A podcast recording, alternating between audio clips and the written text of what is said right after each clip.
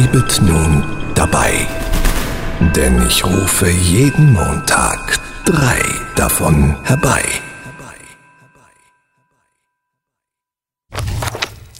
Die sieben Raben von Ludwig Bechstein.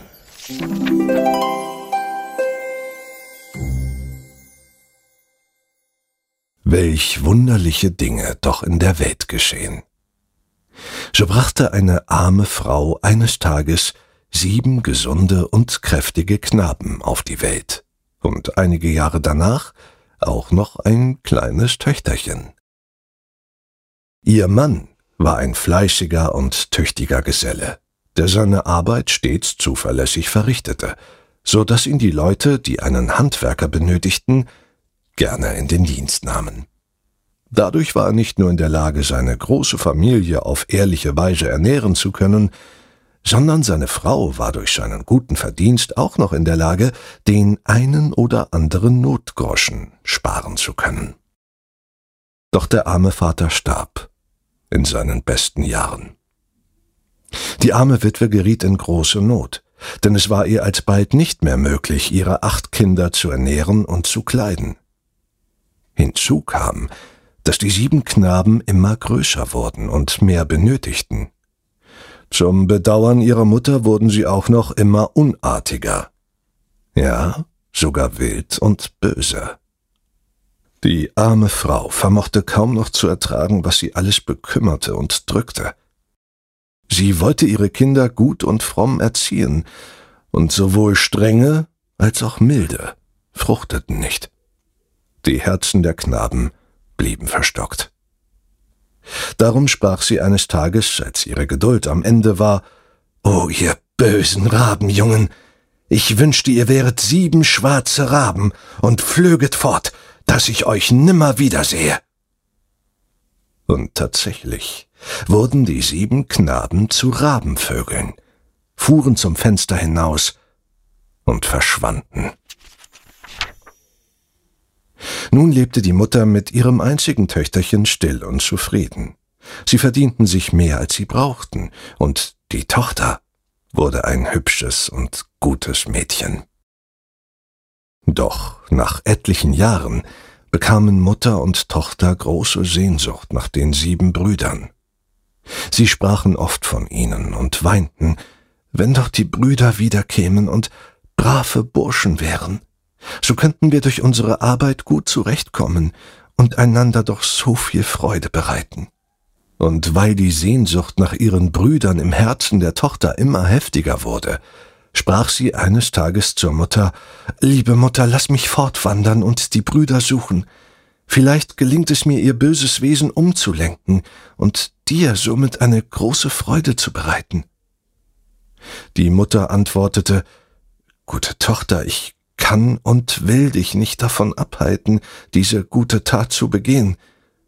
So wandere fort und möge das Schicksal dir gewogen sein. Daraufhin gab sie ihr einen kleinen goldenen Ring, den sie schon als Kind am Finger trug, als die Brüder in Raben verwandelt wurden. Da machte sich die Tochter sogleich auf den Weg und wanderte weit fort. Lange Zeit fand sie keine Spur von ihren Brüdern. Aber eines Tages kam sie an einen sehr hohen Berg. Auf seiner Spitze sah sie ein kleines Häuschen stehen. Sie setzte sich erschöpft und müde unter einen Baum und blickte versonnen hoch zu dem kleinen Haus. Dies erschien ihr wie ein Vogelnest, so grau und mit kleinen Steinchen zusammengebaut. Dann wieder schien es ihr doch wie von Menschenhand geschaffen, und sie fragte sich, ob dort oben vielleicht ihre Brüder wohnen mochten. Da sah sie sieben schwarze Raben aus dem Häuschen fliegen, und damit war sie sich dessen gewiss. So machte sie sich freudig auf den Weg, den Berg zu ersteigen. Doch dieser Weg war mit seltsamen und spiegelglatten Steinen gepflastert. Jedes Mal, wenn sie sich mit großer Mühe an die Strecke wagte, glitt sie aus und fiel wieder herunter. Da wurde sie sehr betrübt und fragte sich, wie sie diesen Weg nur bezwingen könne. Eine schöne weiße Gans kreuzte ihren Pfad, und da dachte sie so bei sich, wenn ich nur deine Flügel hätte, so wäre ich bald oben an der Hütte. Sie fragte sich, ob sie ihr die Flügel nicht einfach abschneiden könnte und auch die Beine, damit sie besser laufen könne. Gesagt, getan. Sie schnitt der Gans die Flügel und Beinchen ab und nähte sie sich geschwind selbst an. Wie leicht ihr nun das Fliegen gelang, und wenn sie davon müde wurde, lief sie auf ihrem Gänsefüßchen, so dass sie auf dem beschwerlichen Weg nicht mehr ausglitt. Auf diese Weise erreichte sie schließlich das lang ersehnte Ziel.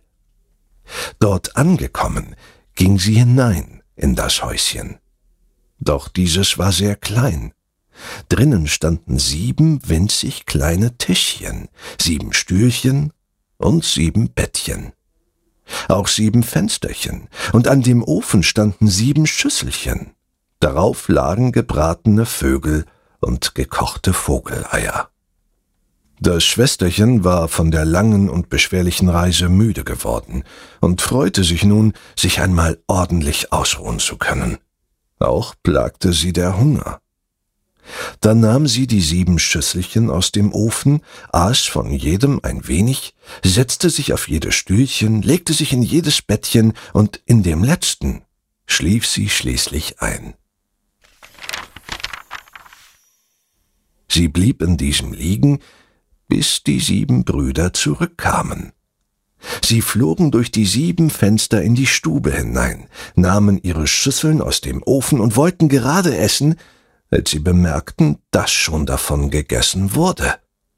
Als sie sich schlafen legen wollten, fanden sie ihre Bettchen zerwühlt vor, und einer der Brüder schrie auf und sprach Was liegt dort für ein schönes Mädchen in meinem Bett? Die anderen Brüder liefen schnell herbei und sahen erstaunt das schlafende Mädchen darin liegen. Da sprach einer nach dem anderen, wenn es doch nur unser Schwesterchen wäre. Doch kurz darauf riefen sie erneut, einer nach dem anderen, ja, das ist ja unser Schwesterchen. Solche schöne Haare hatte sie und solch ein süßes Mündlein hatte sie. Und eben solchen Ring trug sie an ihrem größten Finger, wie sie ihn jetzt am kleinsten trägt. So jauchzten sie alle voll Glück und küssten ihrem Schwesterchen die Stirn. Aber diese schlief so fest, dass es lange nicht davon erwachte. Doch endlich öffnete sie die Äuglein und sah die sieben schwarzen Brüder um ihr Bettchen sitzen. Da sprach sie Meine lieben Brüder, seid herzlich gegrüßt. Mein Herz tanzt vor Freude, euch endlich gefunden zu haben. Ein mühevoller Weg liegt hinter mir, doch würde ich euch gerne aus eurer Verbannung erlösen. Wenn ihr guten Herzens seid und unserer Mutter künftig keinerlei Sorgen mehr bereitet, dann sei der Bann gebrochen. Während dieser Rede weinten die Brüder bitterlich und sprachen Liebste Schwester, wir wollen ja gut sein und Mutter nie mehr betrüben. Als Raben haben wir solch ein elendiges Leben geführt. Ehe wir uns dieses Häuschen bauten, sind wir vor Hunger und Elend fast umgekommen. Hinzu kam die Reue, die uns Tag und Nacht plagte. Die Schwester weinte Tränen der Freude über den Sinneswandel ihrer Brüder. Oh, rief sie aus, nun wird alles gut. Wenn ihr nach Hause kommt und Mutter hört, dass ihr nun reinen Herzens seid, wird sie euch sicherlich vergeben und euch wieder zum Menschen machen. Als nun die Brüder mit dem Schwesterchen zurück nach Hause reisen wollten, öffneten sie ein hölzernes Kästchen und sprachen Liebste Schwester, nimm diese schönen goldenen Ringe und blitzenden Steinchen, die wir draußen nach und nach fanden, und trage sie mit nach Hause. Dadurch können wir als Menschen reich werden. Als Raben jedoch trugen wir sie nur um des schönen Glanzes willen zusammen. So tat sie es und hatte selbst Freude an dem schönen Schmuck. Auf der Heimreise trugen die Rabenbrüder einen um den anderen das Schwesterchen auf ihren Flügeln, bis sie an die Wohnung ihrer Mutter kamen. Da flogen sie zum Fenster hinein und baten ihre Mutter um Verzeihung und gelobten, fortan stets gute Kinder zu sein. Die Mutter war voller Freude und Liebe und verzieh guten Herzens ihren sieben Söhnen. Da wurden sie wieder Menschen und gar hübsch anzusehende Jünglinge. Die danken ihrer lieben Mutter und ihrer Schwester aus tiefstem Herzen, und bald darauf fanden alle sieben Brüder liebevolle Frauen und bauten sich ein großes, schönes Haus. Denn sie hatten für den Schmuck sehr viel Geld bekommen. So feierten die Brüder mit der Einweihung ihres Hauses eine siebenfache Hochzeit. Auch ihr Schwesterchen fand einen lieben Mann, heiratete ihn und zog frohen Mutes mit in das Heim ihrer Brüder. So hatte die gute Mutter noch viel Freude mit ihren lieben Kindern und wurde von ihnen bis in ihr hohes Alter liebevoll gepflegt und versorgt.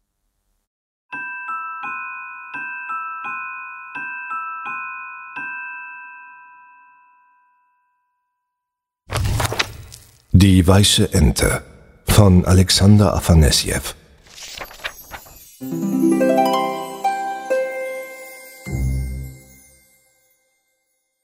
Eines Tages heiratete ein Fürst eine wunderschöne Fürstin. Kaum waren sie verheiratet, ergab es sich, dass er in die weite Ferne vorziehen musste. Das Leben spielt oft mit Unsäglichkeiten, und was brachte es darüber zu hadern?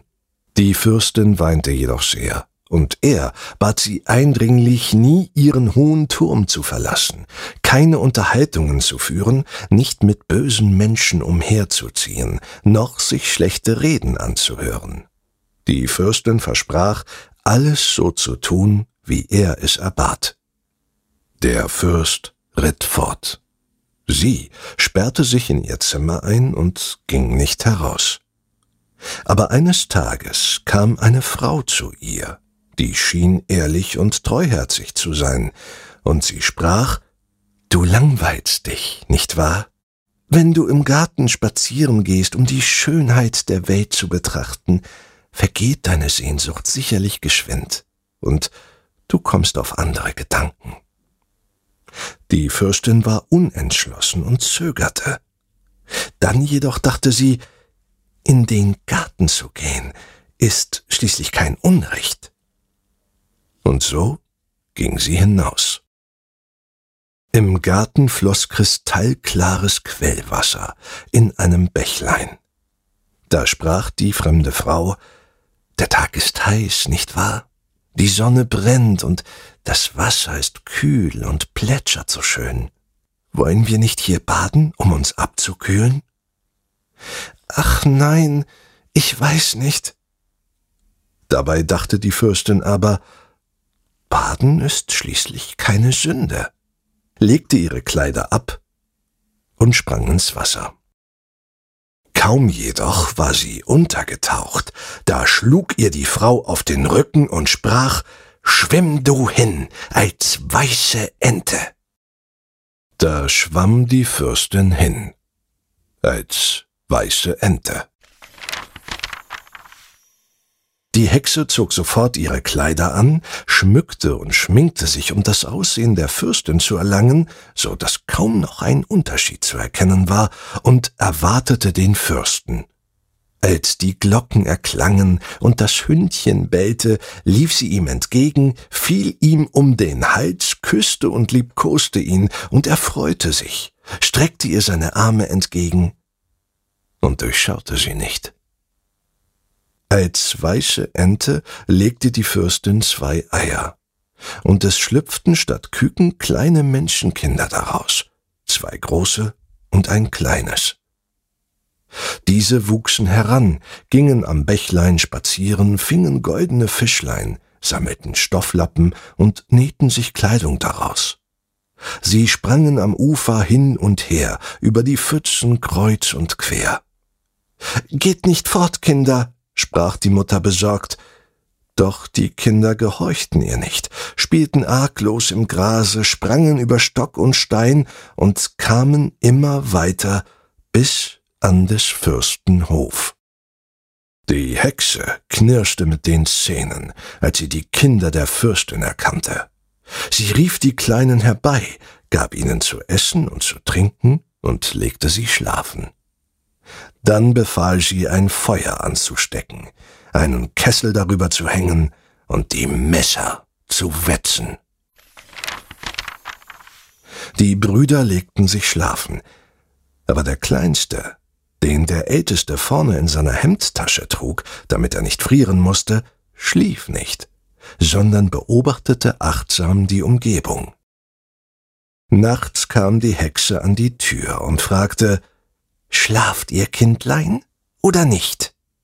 Da antwortete der Kleinste geschwind, Wir schlafen nicht, wir schlafen nicht. Wir denken daran, dass man uns abschlachten will. Das Feuer brennt, das Wasser siedet im Kesselein. Gewetzt sind schon die Messerlein. Sie schlafen nicht, dachte die Hexe, ging fort und kam nach einer Weile wieder. Schlaft ihr nun, Kinderlein? fragte sie. Der Kleinste antwortete erneut Wir schlafen nicht, wir schlafen nicht, wir denken daran, dass man uns schlachten will. Das Feuer brennt, im Kessel kocht das Wässerlein, gewetzt sind schon die Messerlein. Das ist ja immer nur dieselbe Stimme, dachte die Hexe, machte leise die Tür auf und sah, dass beide Brüder fest schliefen. Sie berührte sie mit ihrer toten Hand, und die Herzen aller drei Kinder hörten auf zu schlagen. Am nächsten Morgen rief die Ente ihre Kinder, aber die kamen nicht. Da ahnte sie Böses, ihr Herz bebte, und sie flog an des Fürsten Hof. Im Schlosshofe, da lagen, weiß wie Schnee, kalt wie Eis, die drei Brüder still nebeneinander. Die Mutter legte ihre Flügel über die leblosen Körper und sang mit klagender Stimme Natt, natt, meine Kinderlein, natt, natt, meine Lieblinge. Ich zog euch auf in großer Not, mit Tränen sorge ich für euch. Ich schlief viel dunkle Nächte nicht, aß selbst die Guten Bissen nicht. Hast du schon jemals so etwas gehört? Die Ente spricht? Sagte der Fürst. Das kommt dir nur so vor. Lass sie fortjagen, erwiderte die Hexe. Man vertrieb die Ente, aber sie kehrte wieder zu den Kindern zurück und klagte Natt, natt, meine Kinderlein, natt, natt, meine Lieblinge. Euch hat die alte Hexe verdorben, die alte Hexe, der grausame Drache, der grausame Drache, der zauberische, Sie hat euch den leiblichen Vater genommen, den leiblichen Vater, meinen Gemahl. Sie hat mich ins rasche Bächlein gestoßen, da wurde ich ein weißes Entelein, und selbst lebt sie in aller Herrlichkeit. Aha, dachte der Fürst und rief, fangt mir diese weiße Ente. Alle machten sich an die Verfolgung, aber niemand konnte die weiße Ente fangen. Als aber der Fürst ihr nachlief, fiel sie ihm in die Hände. Er nahm sie am Flügel und sprach Steh, weiße Birke, hinter mir, und schönes Mädchen, steh vor mir. Da streckte sich eine weiße Birke hinter ihm in die Höhe, und ein schönes Mädchen stand vor ihm. In ihr erkannte der Fürst seine junge Frau. Man fing sofort eine Elster, band ihr zwei Bläschen unter die Flügel und befahl ihr in dem einen Bläschen Lebenswasser und in dem anderen Sprechwasser herbeizuschaffen. Die Elster flog fort und kehrte mit dem Wasser zurück. Man besprengte die Kinder mit dem belebenden Nass. Da sprangen sie plötzlich auf, und durch das Sprechwasser konnten sie sprechen. Damit hatte der Fürst eine ganze Familie. Sie lebten glücklich zusammen, und es ging ihnen gut, so dass all das Leid vergessen werden konnte. Die Hexe band man an einen Pferdeschweif, und sie wurde über das Feld geschleift. Hier brach ein Arm und dort ein Bein, dort war ein Graben und hier ein Stein. Der Kopf war zerschmettert an Strauch und Baum, die Vögel kamen und fraßen ihr Fleisch. Der Wind erhob sich, verwehte die Knochen. Es blieb von ihr keine Spur und kein Gedanke zurück.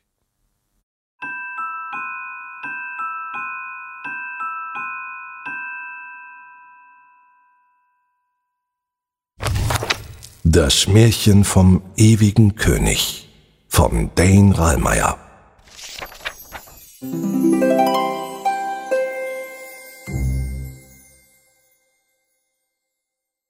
Es war einmal vor so undenkbar langer Zeit, dass niemand außer ihm sich mehr daran erinnern kann, ein König, der nichts auf der Welt so sehr fürchtete wie den Tod. Denn Schon in seiner Kindheit hatte er seinen Vater und seine Mutter sterben sehen, und in späteren Jahren gingen auch seine Frau und seine drei Söhne viel zu früh von ihm. Infolge all dieser Verluste kreisten seine Gedanken jeden Tag und jede Nacht um den letzten Weg, den wir alle dereinst antreten müssen und von dem es kein Zurück gibt. Den Weg ins Grab. Jahr ein, Jahr aus rief der König weise Männer, Propheten und Wahrsager auf sein Schloss, um sie zu befragen, was einen jenseits des Schleiers des Lebens erwartete.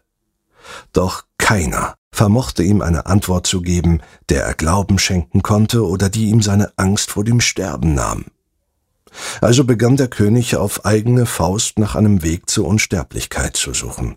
Er schwor sich, dass er dem Grab entgehen, dass die Hand des Todes ihn unberührt lassen und er ewig leben würde.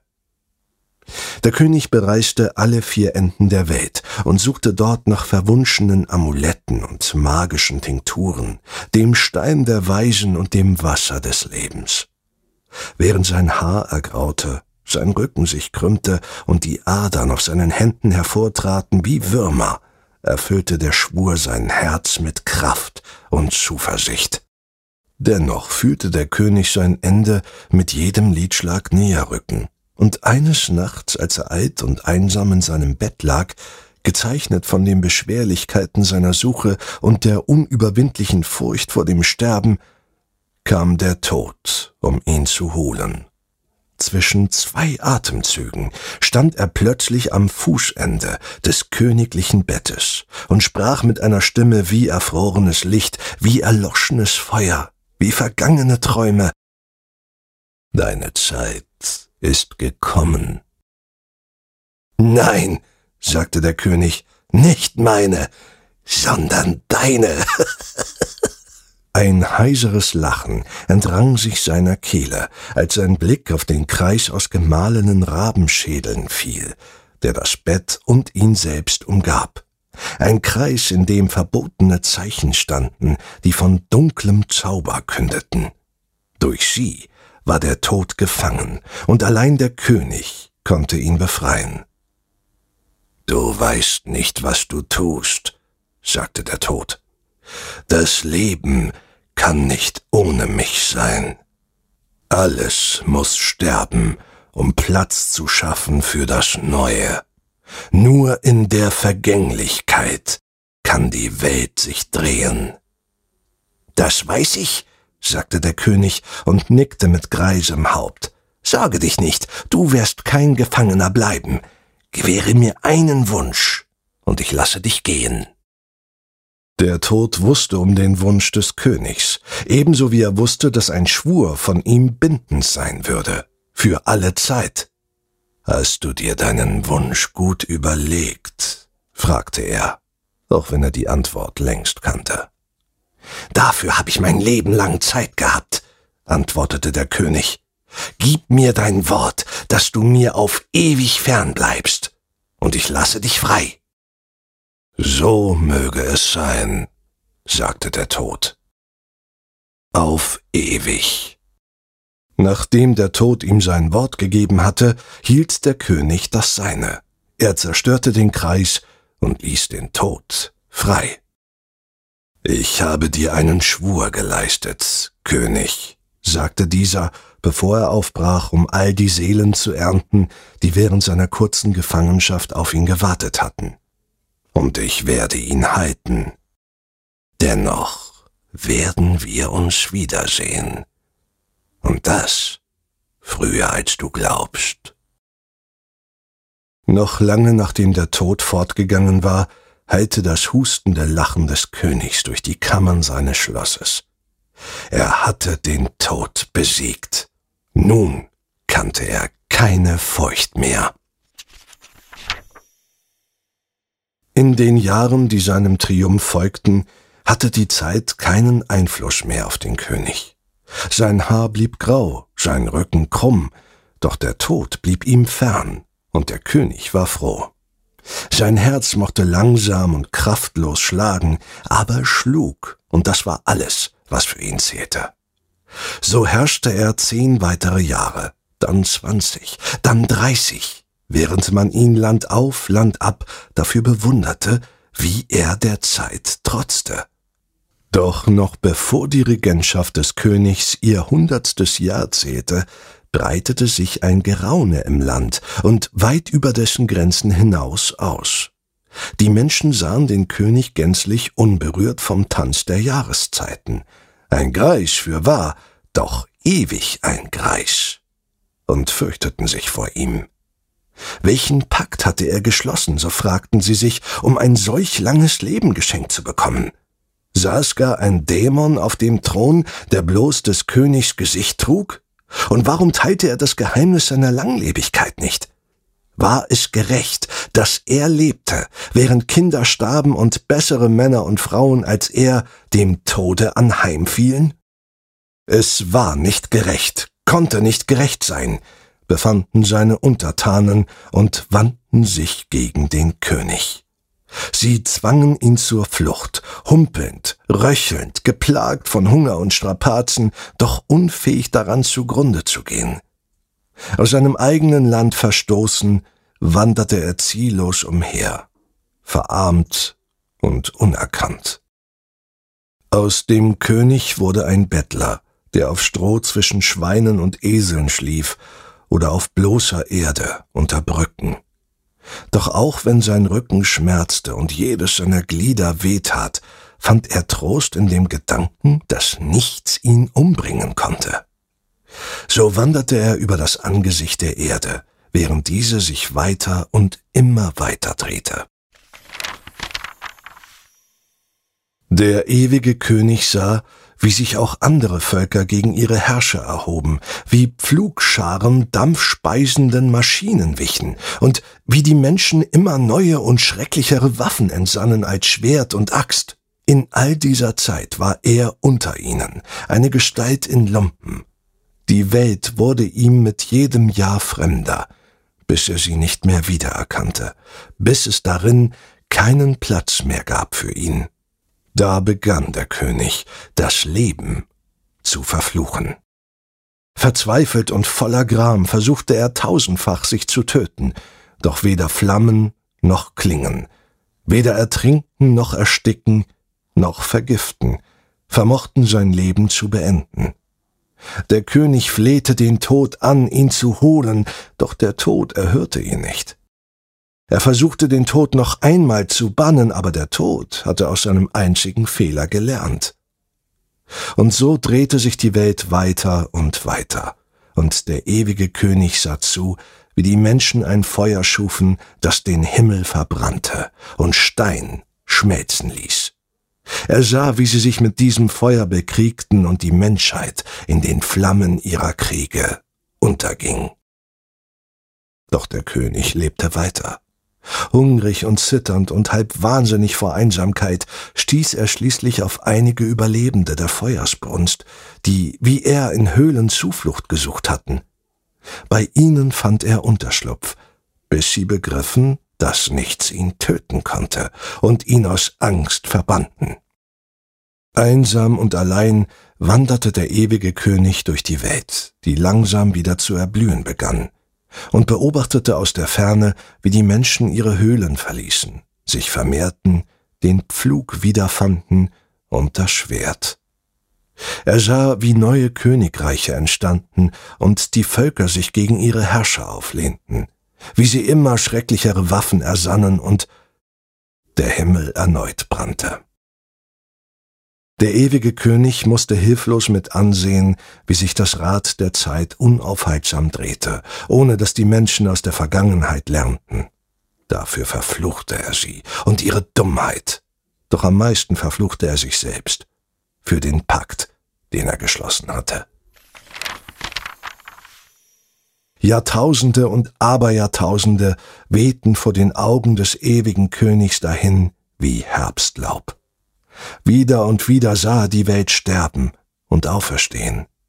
Nun hasste er die Menschen ebenso sehr wie das Leben. Er beneidete sie um die Endlichkeit ihres Daseins und verlor darüber fast den Verstand. Ein Schrei entrang sich seiner Kehle, der ein ganzes Jahr lang nicht zu enden schien. Bis plötzlich wieder der Tod vor ihm stand. Ich hatte dir gesagt, dass wir uns früher wiedersehen würden, als du glaubst, sagte der Tod, ohne jede Regung in seiner Stimme. Das ist Jahrtausende her, klagte der ewige König, und dennoch früher, als du geglaubt hast. Bitte, ich flehe dich an. Der ewige König fiel vor ihm auf die Knie. Erlöse mich. Ich habe genug gelitten. Ich entlasse dich aus unserem Pakt. Lass mich sterben und in Frieden ruhen. Das kann ich nicht, sagte der Tod. Ich habe dir mein Wort gegeben. Nichts kann mich davon entbinden. Dann lass mich vergehen, lass mich vergessen und wieder Vertrauen in die Menschen gewinnen. Das steht nicht in meiner Macht. Es tut mir leid. Dann verwandle mich in Stein. Lass mich nichts mehr sehen, nichts mehr hören, nichts mehr fühlen. Bitte. Ein Stein lebt nicht, sagte der Tod. Du wolltest ewiges Leben. Bitte, flehte der ewige König so jammervoll, wie nie zuvor ein Mensch gefleht hatte. Der Tod blickte ihn an.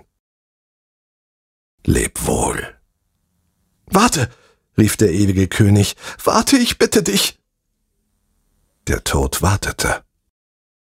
Gibt es gar keine Hoffnung für mich? fragte der ewige König. Das vermag ich nicht zu sagen, antwortete der Tod. Vielleicht findet alles einmal ein Ende. Das Leben, die Welt, die Zeit und der Tod. Vielleicht vergeht irgendwann auch die Ewigkeit. Dann war er fort.